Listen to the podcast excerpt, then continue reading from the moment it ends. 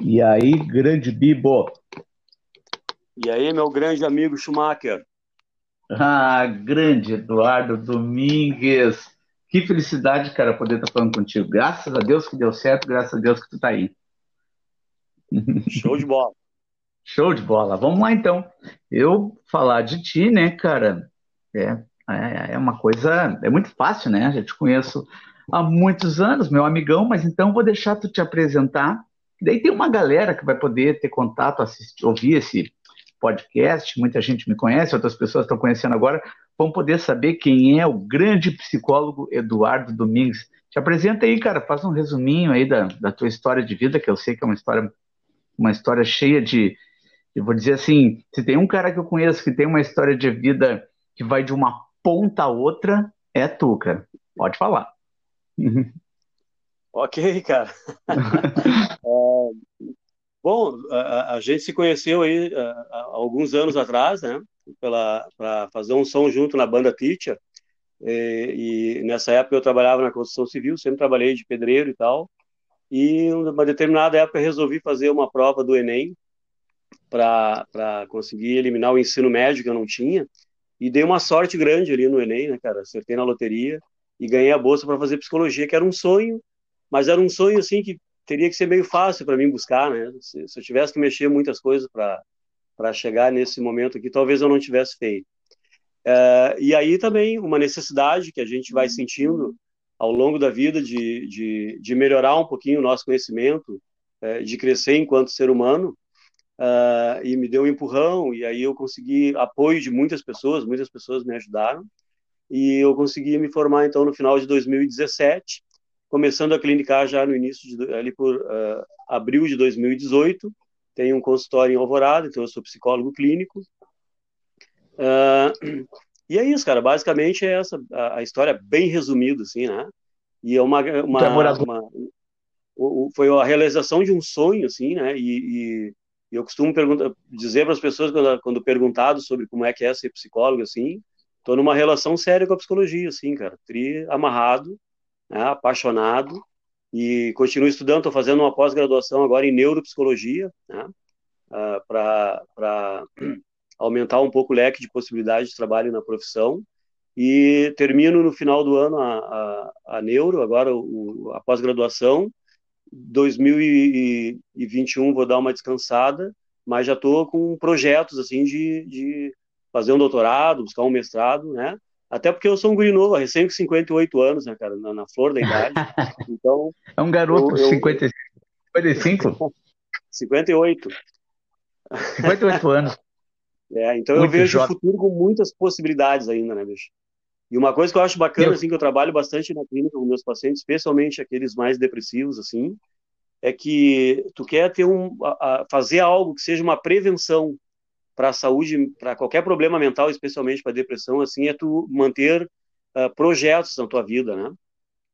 Uh, pensar que tu ainda vai, que tem muita coisa para te fazer, assim, fazer com carinho aquilo que tu faz no teu dia a dia, mas não esquecer de ter sempre novos projetos que não precisa ser só profissional, assim, né? Pode ser em qualquer área. Por exemplo, Sim. até conhecer as cidades na volta da, da, da, onde tu mora, fazer viagens, aprender uma língua que nós vamos combinar aí, né? Eu vou ter que fazer inglês, que está se tornando vamos uma necessidade para mim. É, então, aprender a tocar violão, andar de skate, andar de bicicleta, qualquer coisa, né, cara? Mas coisas que te mantenham vivo, que te mantenham na atividade. E isso é prevenção para depressão. Show de bola, Brau, é por aí. Que legal. Bom, deixa eu fazer agora a minha versão. Tudo, tudo tem o outro lado, né, Bibão? Vou fazer a minha versão da tua apresentação, tá? É. Então, Eduardo Domingues, que eu conheço como Bibo, e os meus queridos ouvintes aqui do, do nosso podcast vão ouvir durante essa entrevista hoje eu chamar de Bibo, Bibão, porque eu me acostumei ao apelido. Eu conheço o nosso amigo Eduardo Domingues faz uns 26 anos, pelos meus cálculos, mais ou menos isso, mais de 20 anos, mais de 25 anos, com certeza. Então a gente tocou junto numa banda chamada Banda Teacher. A gente tocava nos bares, né, Bibo? Em, na, em Alvorada, no litoral, na praia Barra do Ribeiro e outros lugares. E aí aparecia um festival na PUC, não sei aonde, a gente se metia, ia lá, o Bibo baixista, cara talentoso, tem um ouvido assim de coisa de quem nasce para música, né? Tu é filho de um cara que é músico, né, Bibo? Gaiteiro, sim, teu sim. pai, né? Gaiteiro. Gaiteiro. Gaiteiro, que beleza. E aí, cara, por que, que a tua história de vida para mim ela é um marco? Assim, sempre que eu vou falar com alguém, não só aqui no, nesse podcast, mas durante a minha vida, se alguém perguntou para um psicólogo e tal, eu conto assim, cara, eu conheço um cara muito interessante ali de Alvorada, meu amigão e tal, mas que eu digo assim, o cara, ah, ele é psicólogo, há quanto tempo, ele é bom, eu digo assim, cara, ele nasceu para ser psicólogo. Por que, que eu digo isso para a pessoa? Porque eu já sabia, talvez, lá atrás, que tu tem esse dom, cara, é dom, é dom, não tem, não tem, não é, não, é, é, óbvio que a faculdade, tudo que tu leu e lê, e todos os livros que eu sei que tu enfia a tua cara todo dia, e tu mergulha ali, vai ler muitos outros ainda, uh, mas tem o dom. Por que, que eu estou dizendo isso? Há 25 anos atrás, cara, tu nem sabe, eu vou revelar aqui, tu foi meu psicólogo. Sabia disso, cara? Tu funcionou. E não cobrei nada, hein? Não cobrou nada, cara. E tu nem estava na faculdade, tá? Tu, tu, tu, trabalhava em obra, em construção, como tu acabou de, de abrir para todo mundo.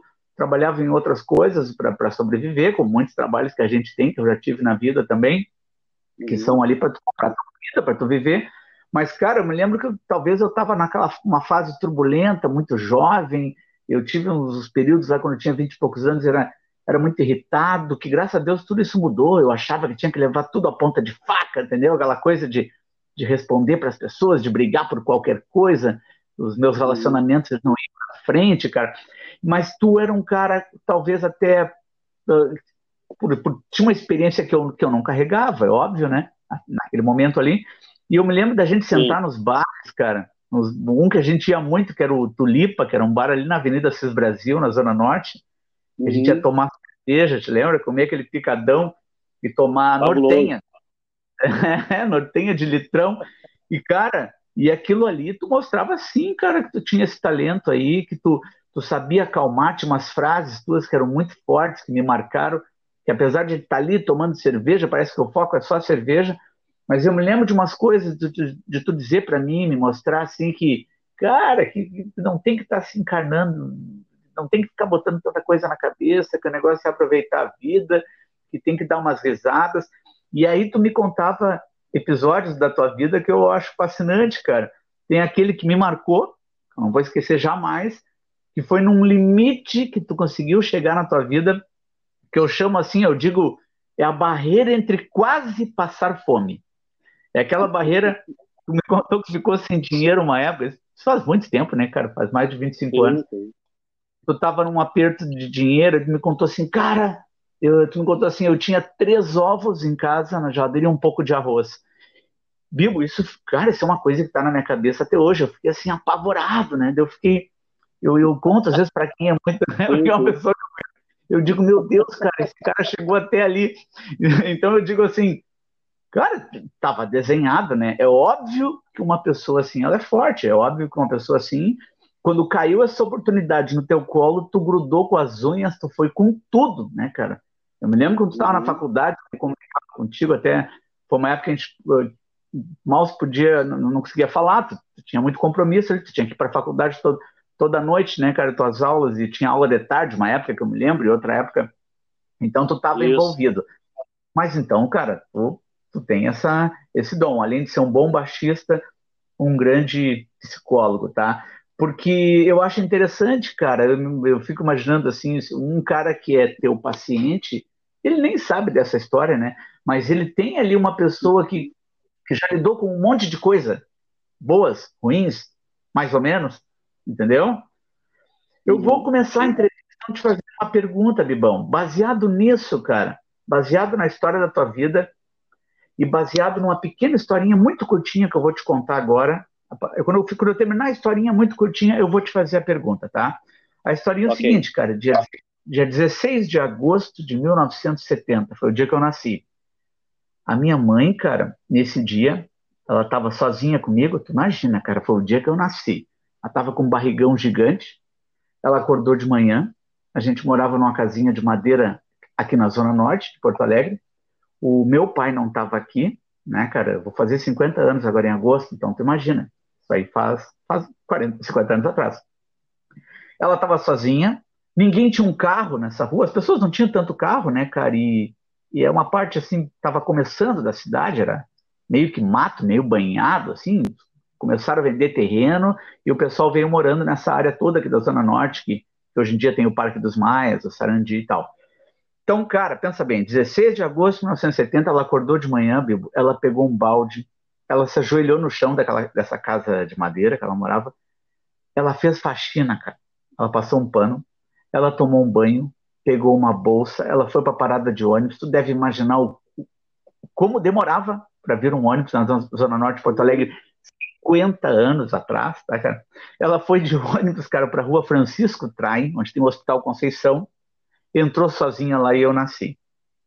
Tá, cara? No outro dia eu não sei se ela ficou um dia lá, aí parece que conseguiram um parente, alguém. Meu pai trabalhava viajando, e esse era talvez esse parente que foi lá buscar ela, acho que é o único cara na família que tinha um carro. Não tinha táxi, não tinha carro, não tinha nada. É óbvio que eu estou te contando isso para fazer um paralelo com as pessoas com os dias de hoje, né? Que era é, é, óbvio. Uma vez eu contei essa história num, num cursinho que eu dei aula, Aí uma aluna falou: Ah, mas eram outros tempos, professor, a gente não pode ficar pensando assim, as pessoas tinham suas dificuldades e tal. Te contei essa historinha para te fazer a, segui a, seguinte pergunta, Eduardo Domingues. As pessoas as pessoas estão mais fracas hoje em dia, cara? Pô, excelente pergunta, cara, né? E, e também um tanto que complexa, assim, para a gente fazer um, um, um paralelo, né? Uh, Evidente que 50 anos depois nós estamos em outros tempos, é uma outra forma de, de vida. Temos aí uma questão de, de globalização, né? de acesso à informação que não se tinha na época, uh, mas também muitas mudanças culturais. Com a tecnologia, a gente acabou ganhando muito mais em conforto, né? mas também as relações começam a, a, a, a mudar, essas relações uh, de pais e filhos. Né? Evidente que essas pessoas que tinham muito menos recursos, a elas eh, só restava como última, como última opção se esforçar, sair caminhando, tomar um ônibus com a barriga gigante, arriscando a ganhar o nenê dentro do ônibus e Sim. ir até o hospital, né? Uh, Sim. Uh, então, assim, ó, o paralelo que eu queria fazer é que, que essas pessoas elas tinham uma resiliência que me parece importante, assim, eh, a gente frisar, maior do que a grande maioria das pessoas de hoje, né? Mas talvez porque não tivesse outra opção. Hoje é. a gente tem muitas opções. Hoje a vida da gente é muito fácil, né, Tia? A gente está fazendo esse podcast. Imagina a gente para se comunicar na época que tu nasceu. Ia mandar Mas... uma carta que ia levar um mês para chegar no lugar, esperar um mês para vir a resposta do outro lado, né? A, a, a, comunicação era dessa forma. Então as pessoas não tinham muita opção. Hoje, se eu quiser comer uma pizza, eu disco o telefone que assim, daqui 30 minutos está o cara parado aqui na frente me entregando a pizza quentinha, do sabor que eu quero. Sim. Uh, se criaram muitas facilidades. E a nossa sociedade também é, mudou muito culturalmente, né? Hoje a gente vive numa sociedade é, muito mais industrializada, também vivemos uma sociedade muito mais individualizada, né? É, e especialmente, cara, uma sociedade muito medicada. E quando a gente fala no meio da, da, da psicologia, da psiquiatria, hoje nós consideramos a, a, nossa sociedade, do ponto de vista psicológico, uma sociedade adoecida. Né? Sim. A, a, ONU, a ONU estima que esse ano agora nós vamos atingir quase que 40% das pessoas no mundo já com algum episódio uh, sério de depressão. Então, tu faz um cálculo aí, 40%, 40 da população mundial são pelo menos 3 bilhões de pessoas. Quase a metade, e, e aí, imagina. Exato, né? Então, e, e, e esse número está crescendo, né? O que está acontecendo hoje, assim? Nós hoje somos muito... Uh, uh, uh, como é que eu vou dizer assim? Nós enfrentamos com muita dificuldade qualquer coisa que seja sofrimento. Então, numa determinada época, com o avanço da tecnologia, a gente pensou assim, ó, ah, as pessoas não vão sofrer mais, né? Eu me lembro lá que na década, na década de 80 que surge a fluoxetina, né? Que era, uhum. o, que era o, o, o, remédio que ia salvar o mundo, né, tia? O remédio da felicidade. Todas as pessoas iam ser felizes. E depois a gente começa a, a ver os prejuízos que a medicação traz para a gente. Né? então, nós somos hoje uma, uma, uma sociedade que se medica muito, portanto, uma sociedade muito drogada. Né? Qualquer dorzinha de cabeça, raramente tu abre uma bolsa de alguém que não tem um paracetamol, uma, uma dipirona, alguns comprimidos ali dentro ali. As pessoas têm dificuldade de dormir, tomam Rivotril. A pessoa tem dificuldade de fazer é, sexo, compra lá o, o, o Viagra, né? Então, vão se criando Sim. coisas que vão, que vão facilitando a nossa vida, e eu não diria que as pessoas são mais fracas hoje. Eu diria que elas têm menos vontade. Porque quando tu facilita muito a vida de uma pessoa, a vontade dela cai. Porque ela não precisa de esforço. Então, uma criança que é criada nesse universo, onde ela tem tudo à volta dela, né? Ela estala um dedo e corre alguém ali para perguntar qual é a necessidade que ela tem. Por que, que ela vai fazer esforço, assim, né? Quando que ela vai fazer esse treinamento para a vida, desenvolver resiliência para enfrentar problemas mais graves. Se, se, tudo é a base de, de, de, de, remedinho ou alguma coisa que a gente possa comprar, então uh, isso está isso tá aparecendo muito mais agora nessa época de pandemia, com os problemas que as pessoas estão apresentando em casa, né? com essa dificuldade, além da dificuldade eh, de locomoção, né, por causa do, do isolamento, uh, mas mesmo as pessoas que estão se mantendo no trabalho porque são de, de, de, fazem parte dos serviços essenciais que não param, essas pessoas estão com uma insegurança muito grande. Ninguém sabe se vai estar empregado até o final do ano. Sim. Ninguém, ninguém sabe, sabe, como que vai ser é. essa questão da economia no próximo ano e insegurança gera na gente um medo que vai nos afetar em todas as relações. Então, só uh, tentando aqui resumir para te responder, eu não acho que a gente seja mais fraco do que as pessoas da, de 50 anos atrás. Eu só acho que o mundo nos facilitou muitas coisas e que quando a gente não consegue ter essas facilidades, a gente entra num, num, num, numa situação de dificuldade. Nós temos, uh, uh, nós temos imensa dificuldade, nós temos falta de resiliência para fazer esforço. A gente não quer fazer esforço, na verdade. Nós gostamos das Sim. coisas muito fáceis, né? Então, ah, eu acho que provavelmente na, na pandemia agora a gente já está vendo algumas pessoas tendo que fazer esforço. Teve gente que estava empregada, está desempregado, está vendendo máscara na praça ali nas esquinas, né? Uh, é. Tá fazendo pastel para vender na rua. Então, o, na verdade, assim, ó, continuamos tendo pessoas fortes e temos fracas, como também tínhamos naquela época pessoas fracas. Sim, né? provavelmente, é. Isso, né? Só que a, as relações eram outras, eram diferentes. Né? Mas é, é, é isso, na verdade, é mais um, um, um, estudo da antropologia. Né? Provavelmente, daqui a algum tempo, nós teremos pesquisas na área da antropologia e da sociologia fazendo essa comparação e respondendo essa pergunta que tu, que tu fez agora. Mas eu, a, a, a, o meu pensamento é este. Uh, nós não somos mais fracos. Nós apenas não nos, não nos exercitamos mais. Tu que, tu que sempre foi um cara uh, uh, que cuidou muito da, da do, do, teu corpo, né? sempre fez. Eu me lembro de ti ainda novo na academia, fez até uma academia uma vez. Eu lembro que o, o, Sim, o teu pai fazia uns aparelhos para ti. Tu sabe como é que é o processo, né? Se tu hoje, a partir de hoje, tu parar de fazer exercício, né? E, por exemplo, começar a tomar anabolizante só para te ficar com massa muscular, assim. Daqui um ano tu não tem força, tu não tem força nenhuma, né? E, de, é e depois tem os efeitos colaterais que isso vai te causar, né? Então o teu corpo ah, fica deformado. Então, ah, eu acho certeza. que o processo é parecido. Eu acho que o processo de desenvolvimento da, da, nossa cultura, da nossa sociedade, é parecido com esse exemplo, sim. Né? Nós, é em determinada época, paramos de ter que fazer muito esforço. Hoje, uma, uma, uma mulher grávida, se ela estiver sozinha, chama o Uber, né, o, o, aplicativo ali de, de, transporte, larga ela lá na, na, na frente do hospital, vem um, alguém lá de dentro já com uma cadeira de rodas ali até o carro e te leva para dentro. Né? Perfeito. Uh, Perfeito. Imagina Perfeito. há 50 anos atrás o esforço que a tua mãe teve que fazer para chegar até a Conceição. É, eu imagino, eu imagino. Cara, muito bom. Vamos fazer um, vamos fazer um, vamos puxar essa ideia agora para dentro do casamento. Pode ser? Eu vou ler alguns Pode. dados para ti, cara, para ti, que eu anotei aqui, estava pesquisando antes da nossa entrevista, foi para a internet, fui buscar alguma coisa, tá?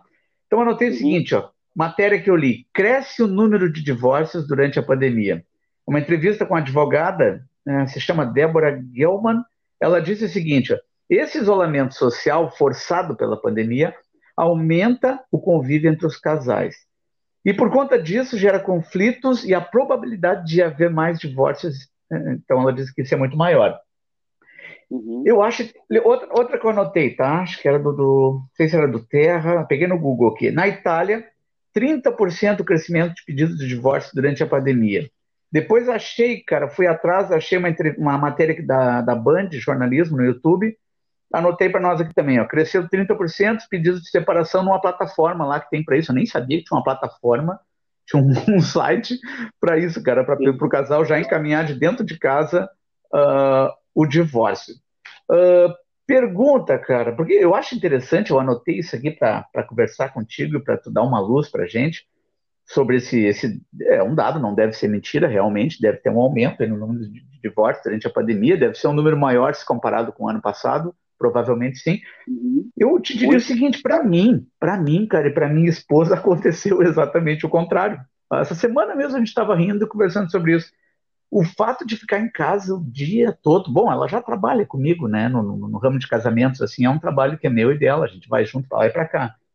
Uh, uhum. cara, a gente está mais conectado. É uma coisa estranha, a gente começou a rir esses dias, durante o almoço, conversando, e nós dois, um olhou para o outro, a gente concordou que, que interessante, cara, poderia ter, poderia ter acontecido o contrário, né, Bill? Poderia estar um irritado com o outro, um só criticando o outro, mas não, a gente ficou a gente está muitos dias, há meses, dentro de casa, só, ela não sai, só eu que faço a parte de farmácia e supermercado, né? E a gente uhum. grudado, trabalhando, aula no computador, aquela coisa toda que muita gente está vivendo. Eu anotei a seguinte pergunta para te fazer: Está mais fácil se separar hoje em dia? Isso seria um reflexo de uma sociedade imediatista? Ah, quanto ao reflexo da sociedade imediatista, certamente, né?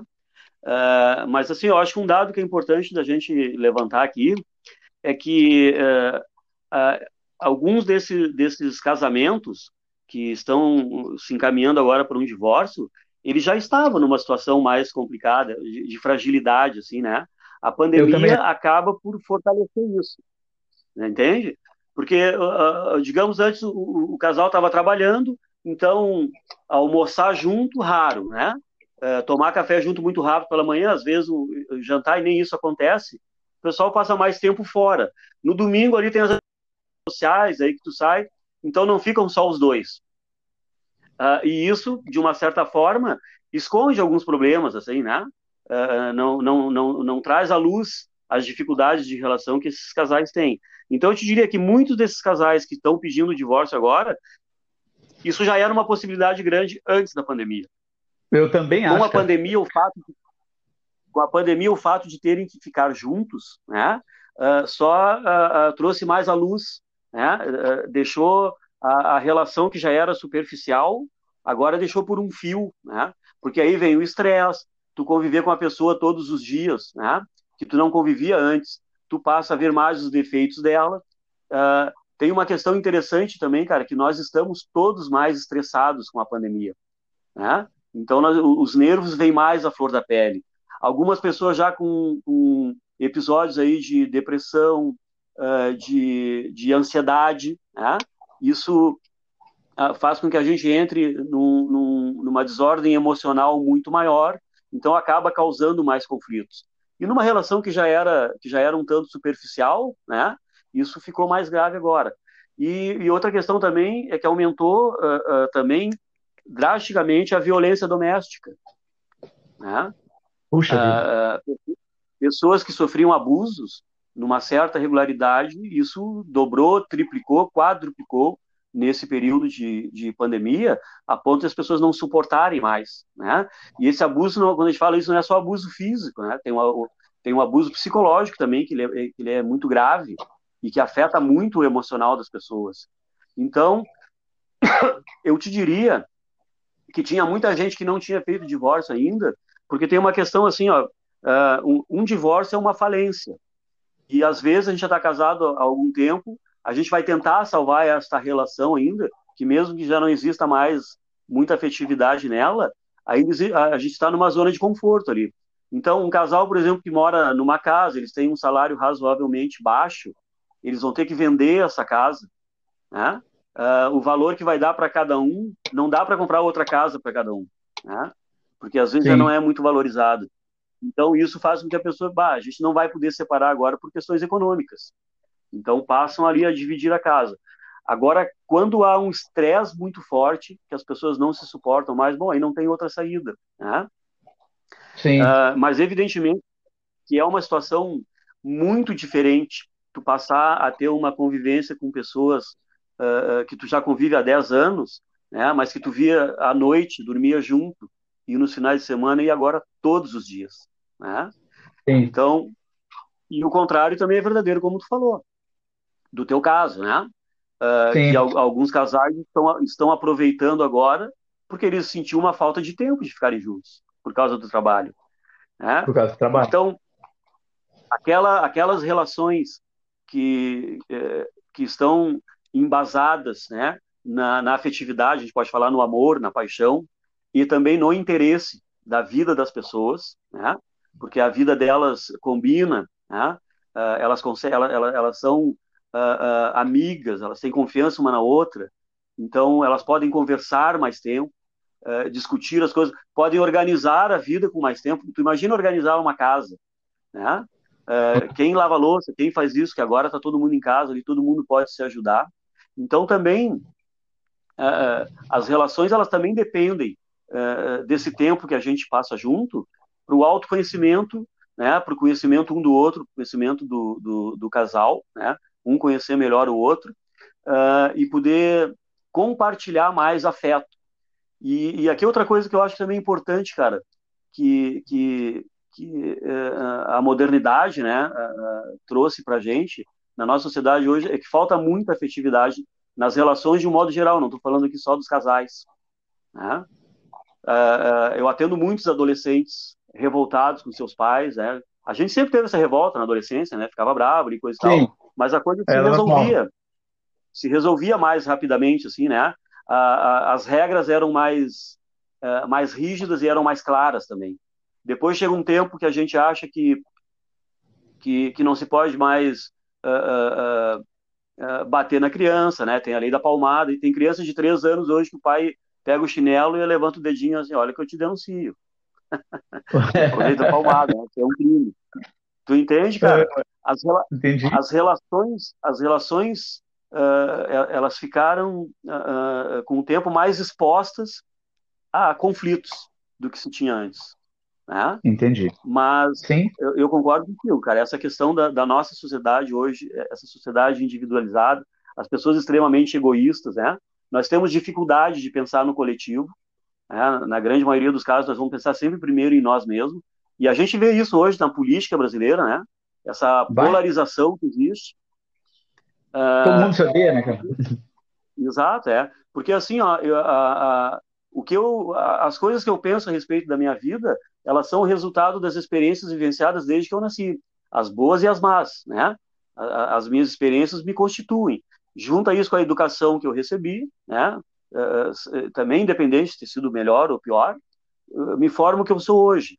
Mas há uma questão hoje muito relevante e muito aparente na, na, nas relações que, que, que, são as nossas verdades, né? Existem verdades Sim. consideradas verdades absolutas. Do ponto de vista humano, da subjetividade, não existem verdades, né? Existem pontos de vista. É, então eu é, gosto tudo... muito de usar aquela figura, sabe? Tem o, o número 6, o cara bota no chão grande e põe um sujeito de cada lado, né? E os dois começam a brigar, um tá dizendo que é 6 e o outro tá dizendo que é 9. É o ponto né? de vista, né? Então, é, e, mas só que daí para aquele que está da parte baixa do número, aquilo é um 6 para ele, né? perdão, é um 9. O que está na parte alta para ele é um 6. E eles passam a discutir e nenhum consegue se colocar no lugar do outro, fazer empatia, né?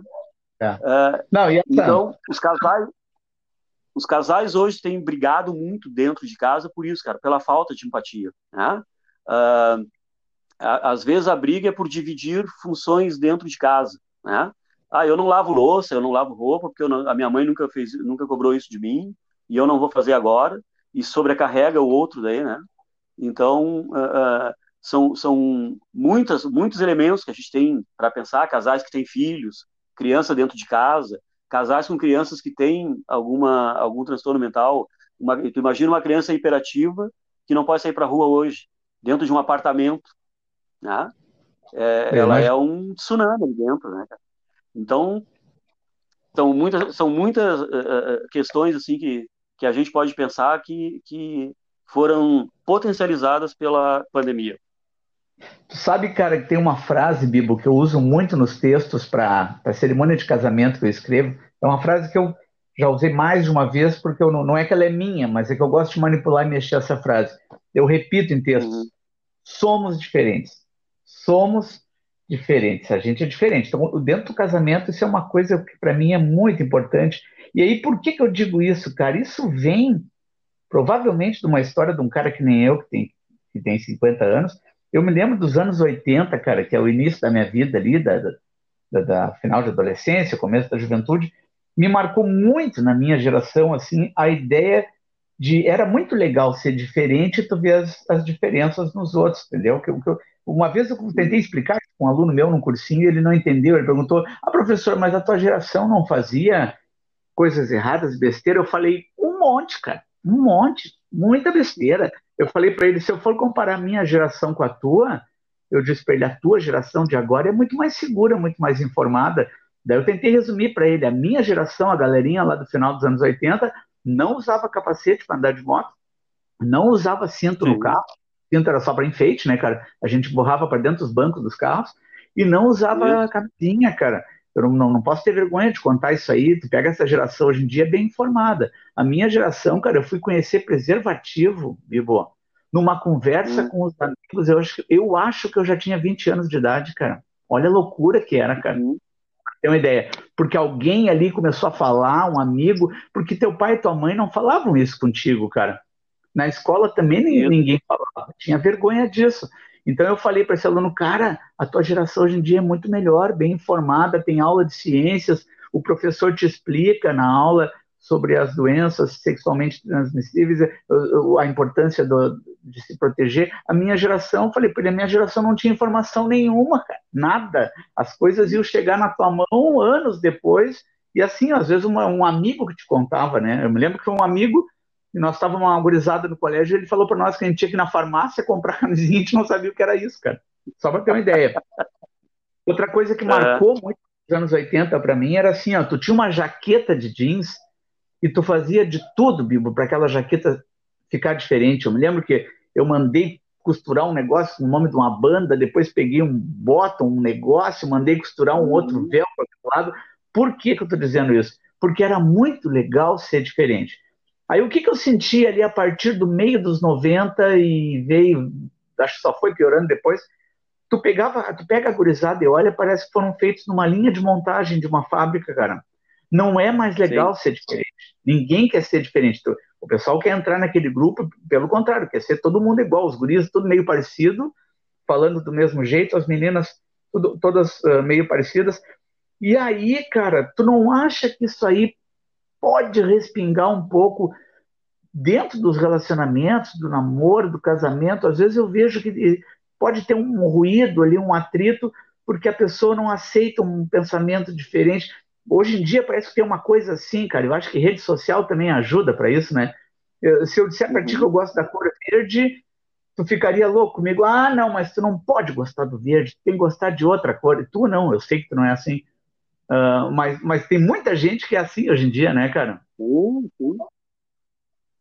Pois então, eu estava te falando agora há pouco, né, dessa questão do, do uh, que há um pensamento rígido hoje na nossa cultura, que é de acreditar em algumas verdades, né? Então, se tu disser que o rosa é mais bonito, vai ter uma parte de gente que tu tá louco, o mais bonito é o azul. Né? Eu digo, cara, o rosa é mais bonito para mim. Eu não quero que seja para vocês. É para mim, mas não pode ser, tu entende?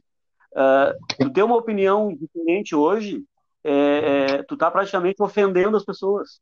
Né? E é. nas relações, uma, uma, uma questão interessante a gente observar, uh, que imagina, imaginamos assim, ó, tu e a Dani, né? Uh, tu começa contando essa tua história do teu nascimento aí da tua mãe. Pede para ela contar ah. como é que foi a história do nascimento dela. Completamente né? diferente. Depois, como foi a tua infância, como foi a dela, como era a família, os antepassados dela, né? Da família do pai e da mãe. Eram duas famílias diferentes ali que se uniram, às vezes de culturas diferentes. É? Deixa eu só explicar para os nossos ah, ouvintes aqui que a Dani que tu citou é minha esposa. Só para quem está nos ouvindo, ah, para saber. Sim. Isso, isso. Uh, uh, aliás, um abraço para Dani, saudades. Né? Valeu, e tem aquela pizza, aquela pizza com vinho que até hoje não rolou, né? Faz uns quatro anos que a gente está. vai rolar, vai rolar. Então, retomando assim, ó, ah, nós somos de culturas diferentes, né? Familiares. É, então tem aquela coisa, quando a gente vai morar junto, né? Ah, eu, eu, eu, quando eu ponho a mesa, eu ponho os talheres do lado esquerdo. Aí a mulher diz para não, mas o certo é do lado direito. Né? E aí, daqui um pouco, cria uma crise ali, que diferença vai fazer, né? até eles resolverem de que lado fica o, o talher, esfriou a comida. É. E, e, essas coisas que parecem coisas banais, elas vão, elas vão potencializando ao longo do tempo, né? através das, das frustrações que a gente tem na, na, ao longo da nossa vida, das nossas decepções, uh, e a gente começa a projetar isso em, em, coisas banais do dia a dia. Então, uh, aquilo que deveria ser, aquilo que formava a riqueza cultural dos anos 80, pô, cara, eu me lembro ali da, da como é que é a rua ali da, da Redenção, a... Que é o Bonfim ali? A... É, depois da Protásio é a ah, sempre esqueço, cara, não vou conseguir lembrar agora. Dela ali também. Mas tu lembra ali dos anos 80, tinha as tribos, em cada quadra. Sim, bom, ali, numa, é. quadra numa quadra ficava o pessoal dark, na outra quadra ficava o pessoal punk, na outra quadra os hippies, né? Na outra, na outra quadra os roqueiros e coisa e tal. A gente tinha essas, é, essas gangues que de vez em quando davam uns atritos, mas também era uma riqueza cultural isso, né? A, a, a, havia um espaço, digamos assim, para que as culturas todas pudessem se expressar.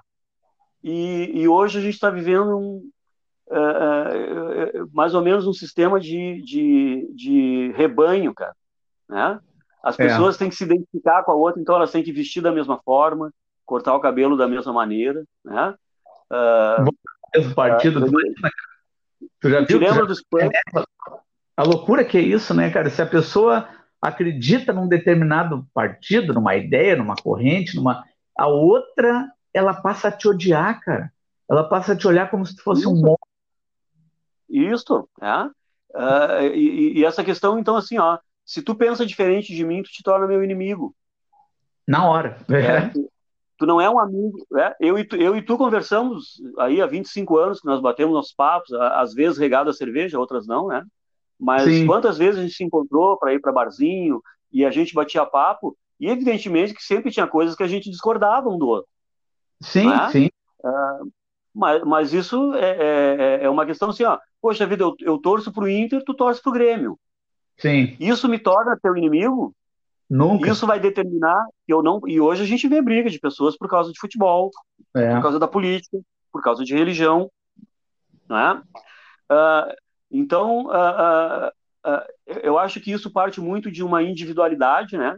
E, e, aí aquele ser indivíduo, como a gente é um, nós somos seres sociáveis, a gente não pode escapar disso. Nós vamos sempre precisar das outras pessoas. Não, o ser humano é o único animal que, se fosse abandonado no nascer, ele ia morrer com certeza, né? Os outros animais, todos eles têm uma chance de sobrevivência, porque eles vão sair engatinhando, se arrastando, buscando alguma coisa, comendo o que aparecer pela frente. Nós precisamos uns dos outros. E aí, nesse precisar um dos outros, eu preciso participar dos grupos.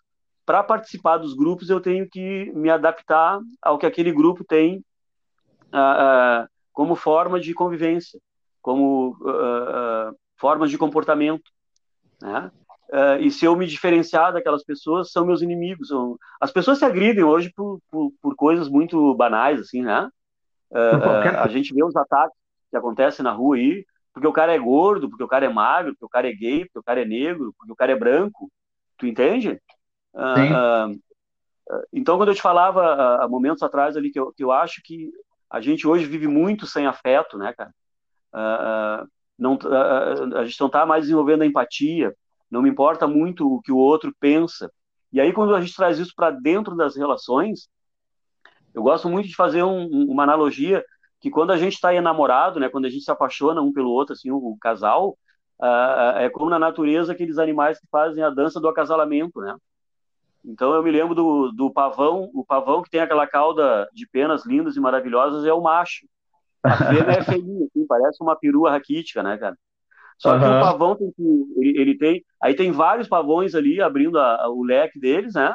A cauda deles, para conquistar uma pavoa feia daquelas. Tu entende?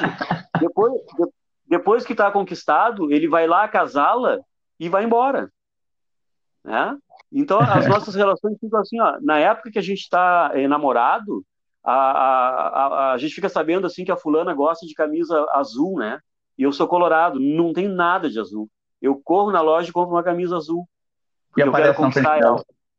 Que é, demais. É, então eu quero fazer a, dan a, dança do acasalamento, eu quero ficar bonito, né? Para conquistar.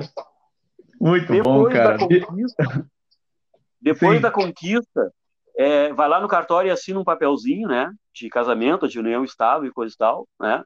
Faz um, um ritual ali assim e parece que ganhou uma nota fiscal. Agora eu ah, sou cara... dono. É dono de alguma agora, coisa. né? Agora ele é minha ou ele é meu, eu não preciso mais conquistar. Toco é, fogo é. na camisa azul e começa a usar vermelho. ela olha pra mim, ah, mas aquela tua, aquela tua camisa azul nem me fala mais, já toquei fogo naquilo.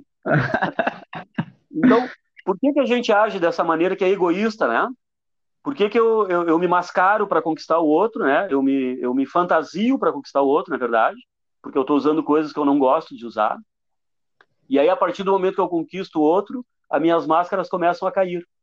Né? Então, se não houver um respeito pelas diferenças, se eu não gostar do outro exatamente pelo que o outro é, essa relação ela tende a, a ficar conturbada e, e, e, e, a estremecer ao longo do tempo, né? Então, o número de divórcios hoje na nossa sociedade ele já é muito grande. Né? A, a, a pandemia fez ele se potencializar por causa de várias dessas questões aí. Uma, uma grande parte de, dessas pessoas que procuram advogados para ver como é que vai fazer o divórcio não eram casais que estavam bem uh, do ponto de vista conjugal antes da, da pandemia. Eles já estavam, já era uma relação estremecida. Né? Sim, Só que eles conseguiam, eles conseguiam conviver porque não passavam muito tempo juntos. Né? Então agora, como eles tiveram que ficar o dia inteiro junto, né? Isso se acelerou. Mas eu concordo muito contigo nessa questão de que uh, a gente está cada vez perdendo mais a tolerância com o diferente. É. Né? O, ah, e, e, há uma, uma um, há grupos de pessoas hoje, né? A gente tem isso fica muito claro. Grupos políticos, né? Uh, grupos religiosos que se consideram melhores do que o outro, né? Então, ah. a gente vê hoje a, a, essa discussão polarizada entre a direita e a esquerda, uh, eles usam os mesmos argumentos para acusar o, o, outro lado. Né? Sim, o, outro lado, o outro lado é corrupto, que vende isso e vende aquilo e não sei o quê, e aquele lado também é, o outro acusa da mesma coisa. A então, mesma coisa. É, é, é quase tu colocar uma pessoa na frente do espelho e dizer para ela que no espelho é outra pessoa, que não é ela, e ela vai começar a se xingar ali. É, Entende? tudo a mesma coisa. É, tudo a mesma é? coisa. Então, Cara, o, o, oi. os argumentos são muito iguais, né? São muito parecidos. Bibo, estamos indo agora para a parte final, né, cara, do nosso podcast, está muito bom. É. Deixa eu te perguntar uma coisa. Quando a gente estava falando tudo isso aí, eu fiquei na minha cabeça pensando. O, o, bom, eu trabalho com um momento muito bom do, do casamento. Vou, vou ser obrigado a admitir para ti que esse papo é muito importante, ao mesmo tempo ele me deixa um pouco triste, não? Não é uma coisa muito feliz uhum. falar da palavra divórcio, separação, porque o meu trabalho, a minha paixão hoje em dia é a outra ponta, né? Eu trabalho com casamentos, né, cara? Eu, eu, eu, eu trabalho com aquela, com aquele, com aquele grande momento das pessoas que tu está produzindo aquela festa, aquela cerimônia. Eu fico meses escrevendo um texto, entrevistando o casal. Eu acabo mergulhando na vida das pessoas, né? Eles vão vão contando como é que aquele namoro começou, como é que é uma coisa que me deixa muito feliz ver esse momento das pessoas brilhando, apaixonadas, tá? Mas eu digo o seguinte, aliás, eu escrevo muito isso em texto, não tem uma fórmula, né, cara? Não, não, não existe mágica. Não, se tivesse uma fórmula, seria uma beleza, né, Bibo? A gente não sabe quem vai ser feliz, o que vai dar certo, qual é a forma para buscar felicidade.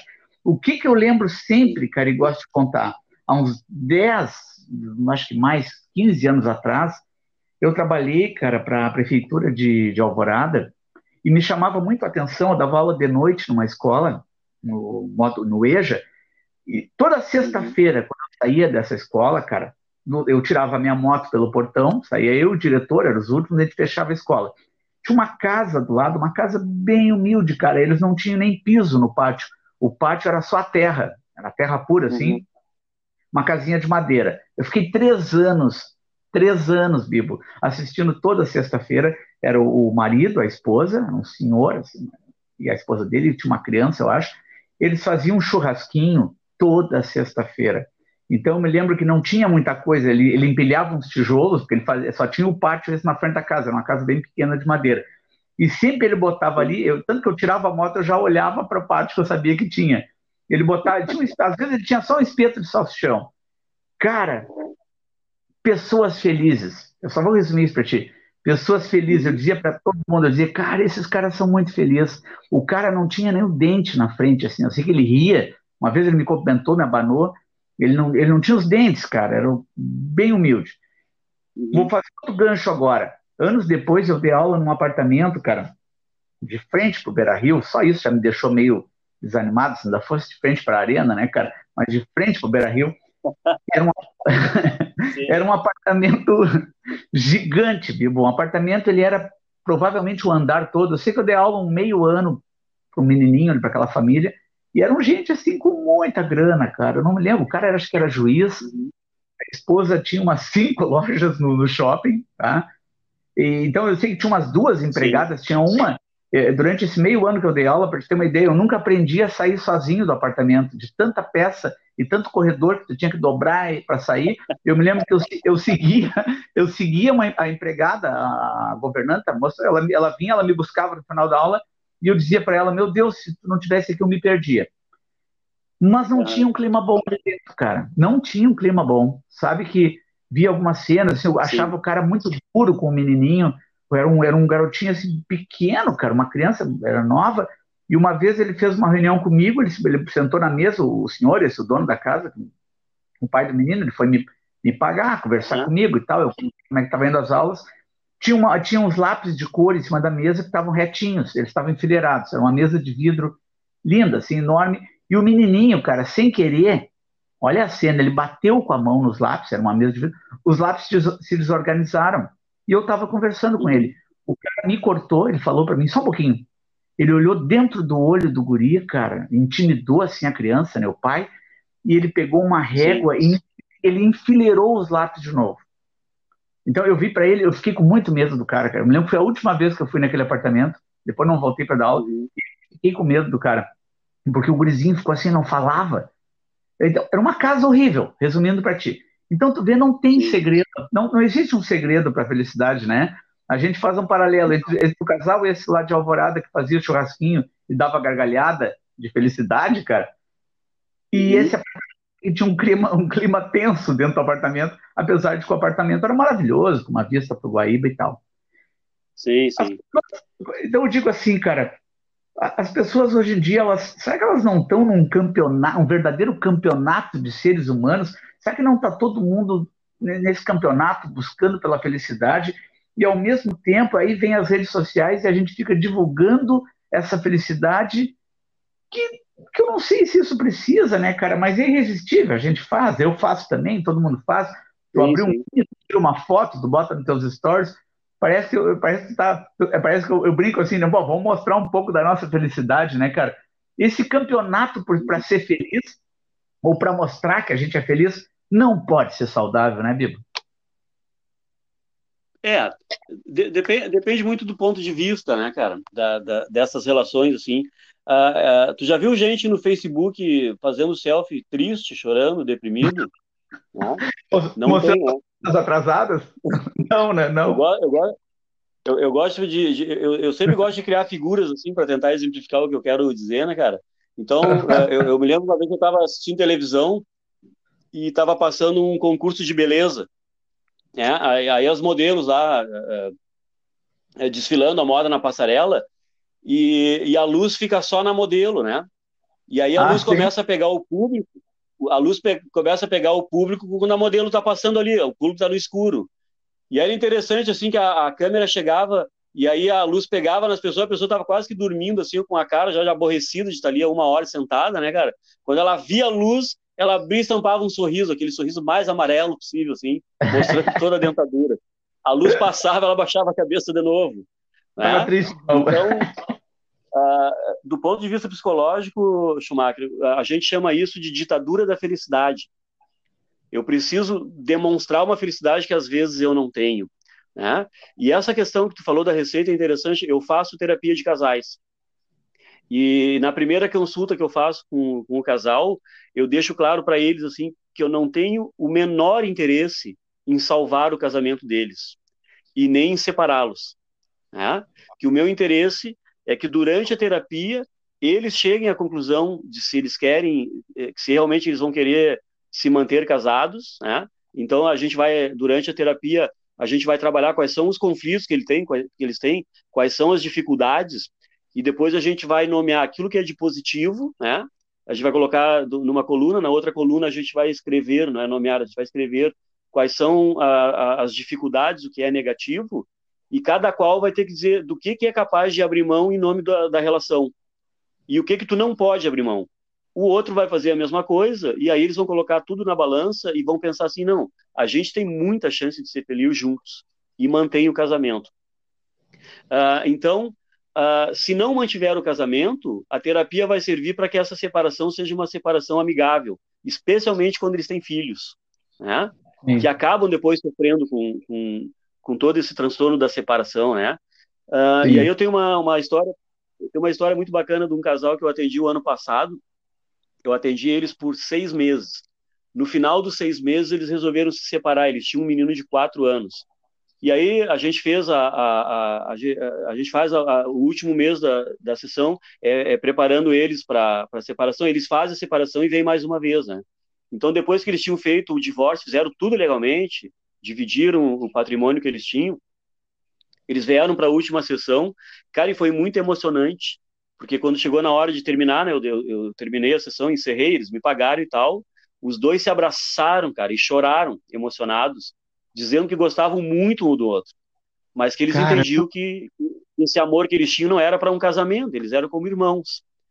E aí, saca só, cara, uh, o, o, eu fiquei amigo deles, né, a gente tinha o WhatsApp ali, mantemos, uh, uh, o cara me adicionou no Facebook, e aí em, eu, eu, eu, dei alta para eles, eu terminei a, a, terapia com eles em junho do ano passado. Em dezembro, eu estava um sábado em casa de bobeira de tarde, que estava deitado ali, e o cara me, me, me deu um oi ali no, no WhatsApp, e ele, ele assim para mim, assim, ó, ele me chama de Eduardo, né? Oi, Eduardo, olha só o que eu vou te mostrar. Aí ele mostrou uma foto dele e da ex-mulher sentados ali no Parque Germânia, do lado de Guatemi, né? E uhum. tem um, tem os brinquedos ali, que é um cavalo que é feito de tonel, assim, preso com umas correntes na, nas madeiras. E tava um cara com o filho dele, brincando ali, né? Sim. Aí, aí ele assim para mim, assim, tu entendeu o que tá acontecendo? Eu digo, não, né? Eu, eu tô vendo tu e a tua esposa e um cara ali brincando com teu filho, deve ser padrinho, tio. E ele falou, não, velho, ali é o Ricardão. Era o namorado da ex-esposa dele. ele, olha o que fez comigo, cara. Eu sou um corno que trago o Ricardão para brincar com meu filho na praça. Eles fizeram uma amizade. São amigos? Fizeram uma amizade. São amigos, amigos, saem para jantar junto, né? Uh, aí eu perguntei para ele, tá, mas tu não vai arrumar alguém para ti também, para te fazer uma frente aí pro Ricardão?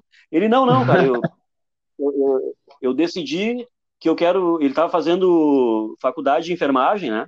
E ele disse, eu decidi que eu quero terminar agora a minha, a minha formação ele ia se formar no final do ano, não sei como é que ficou por causa da pandemia agora.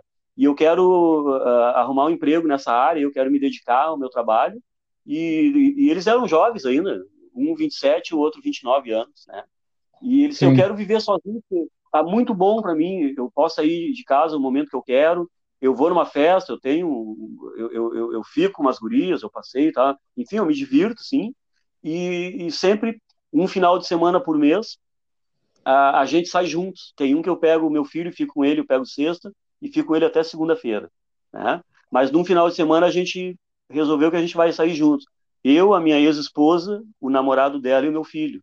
E às vezes o filho fica com a babá e os três saem à noite. Vão numa festa, por exemplo, é um show e tal, assim. Né? Uh, então, assim, ó, as relações de verdade, elas são, elas, elas são colocadas para infinitas possibilidades. E, e, isso que tu falou é, é, é, é, uma das coisas que eu mais uso quando eu trato com casais, assim, ó, não tem receita. né? A, a, essa felicidade, essa cumplicidade que existe entre o casal, ela tem que ser criada no dia a dia. E vão ter as desavenças, vão ter as discordâncias, porque nós somos diferentes uns dos outros, né? Agora, Sim. em algum momento a gente tem que tomar uma decisão. Eu, eu, eu tenho que avaliar o outro naquilo que eu acho que são os defeitos, ou, ou as, as, imperfeições, ou aquilo que ele tem de característica que eu não gosto, e pensar o seguinte: eu posso sustentar isso do ponto de vista emocional? Posso. Tá bem, cara, vai ser feliz. Vão viver casados, se quiserem ter filhos, vão viajar, vão passear, entende? Vão, vão namorar, vão curtir Vou as suas famílias. É isso, né? aí. Aí. E às vezes, cara, alguns casais eles necessitam de, eh, de dar um espaço um para o outro, né? Uh, digamos, a Dani chega para ti, bah, eu, eu vou lá para casa da mãe, vai estar tá lá a minha família, umas primas que eu não vejo muito tempo, e aí tu, bah, eu tenho muito trabalho hoje, tá, então tá, eu vou, vou para lá e vou ficar lá e tal, né? Uh, é. Qual é o problema dela ficar nenhum, lá? Né? É, nenhum. Bah, que bom que ela vai ver pessoas, e aí é uma mulherada, e eu não estou afim de participar desse papo, eu tenho coisas para fazer, e outras vezes a gente vai e participa, né? Então, é. e acontece mesmo, e acontece, pode acontecer o mesmo também, né? Um dia a gente Sim. resolve aí juntar a banda Teacher, né? E fazer um som. Fazer, e vão ficar até de madrugada, vão tomar cerveja, talvez a gente amanheça. Tu entende? E ela vai, aceitar, ela vai ter que aceitar de boas, né, Bibo? De boas. Bibo, tá estourando é tempo. Para encerrar, eu tenho tá. um desafio aqui, então vamos encerrar o, o podcast. O desafio para ti é o seguinte: em três frases, cara, três ou quatro frases no máximo, o que que tu aconselharia, o que tu diria agora para essas famílias que estão aí, cara, enfiadas dentro de apartamento, pandemia, isolamento, às vezes é uma, a gente sabe, o padrão dos uhum. apartamentos novos hoje em dia são pequenos, estão ali os dois, ou estão ali com filhos. O que, que a gente pode dizer de positivo para essas famílias? Cara, eu te diria assim, ó, que hoje é extremamente importante a gente criar dentro das famílias, né, dentro dessas relações conjugais, um canal de diálogo, é, de se desligar um pouco das mídias, né, deixa para curtir os likes, ver quantos likes tem no outro dia e sentar Pode ser no chão, pode ser no sofá, pode ser em torno da mesa, num jantar, e bater um papo e conversar. Quando uh, uh, um tá fora e chegar em casa, né? Aquele que está em casa, bah, como é que foi teu dia? O, o, o, outro também, e o teu, como é que foi? Mostrar que tem uma preocupação com o outro, que está com aquele outro porque gosta dele. Eu te diria que a palavra-chave hoje para as relações é afetividade. Né? Afetividade. E quando a gente coloca a afetividade no outro, né, a minha afetividade no outro, eu olho para ele e enxergo mais virtudes do que defeitos. E a partir daí a relação só tende a crescer, né, cara? E é evidente que de vez em quando vão ter as discussões, isso faz parte do, da, da relação humana, né? Mas diálogo e afetividade, escutar o outro. Quando o outro falar, me calar e escutar e prestar atenção no que ele está falando, né? A partir daí eu passo a conhecer ele melhor, eu passo a me conhecer melhor, e a gente então vai trabalhar para que essa relação uh, seja uma relação exitosa, seja uma relação carinhosa, e vamos colocar afeto nisso. O, quando a gente tem afetividade, cara, quando a gente gosta do outro, a gente é capaz de superar todas aquelas diferenças que o outro tem em relação a nós e que a gente não gosta. Era isso. Boa, demais. Eu fiz aqui um bate-papo então com o psicólogo Eduardo Domingues. Valeu, Bibo. Grande abraço. Até a próxima, galera. Obrigado, Chume. Abração.